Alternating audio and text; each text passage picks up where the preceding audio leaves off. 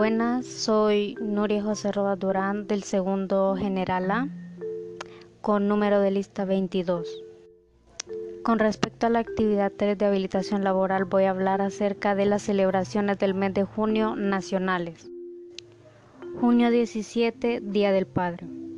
El Día del Padre en El Salvador es un día de asueto emunerado debido a un decreto legislativo aprobado en el año 2012, el cual entró en vigencia en el año 2013. Este día es para reconocer el esfuerzo de todos los hombres salvadoreños que han luchado para sacar adelante a sus hijos. Algunos padres debido a las situaciones económicas han tenido que emigrar hacia Estados Unidos con el fin de ayudar económicamente a sus familias.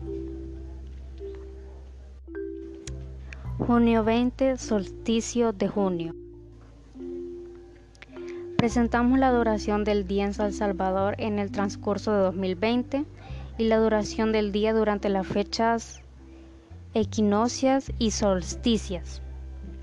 Desde el 1 de junio de 2020 hasta el 19 de junio del 2020 el día se hace más largo. Desde el 20 de junio de 2020 hasta el día 21 de junio de 2020 la duración de la luz solar no cambia. Desde el 22 de junio de 2020 hasta el 20 de diciembre de 2020, el día se hace más corto. Desde el 21 de diciembre de 2020 hasta el 1 de junio de 2021, el día se hace más largo. Junio 22, Día del Maestro y la Maestra. Cada año, el 22 de junio, se celebra el Día del Maestro en El Salvador siendo de esta forma como se reconoce la, ardua labor y vocación de los profesores en la educación.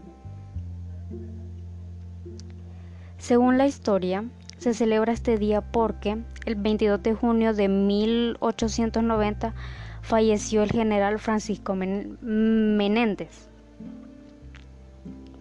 Francisco Menéndez Valdivieso, el principal impulsor, impulsor de la dignidad magistral y principal reformador de la educación salvadoreña.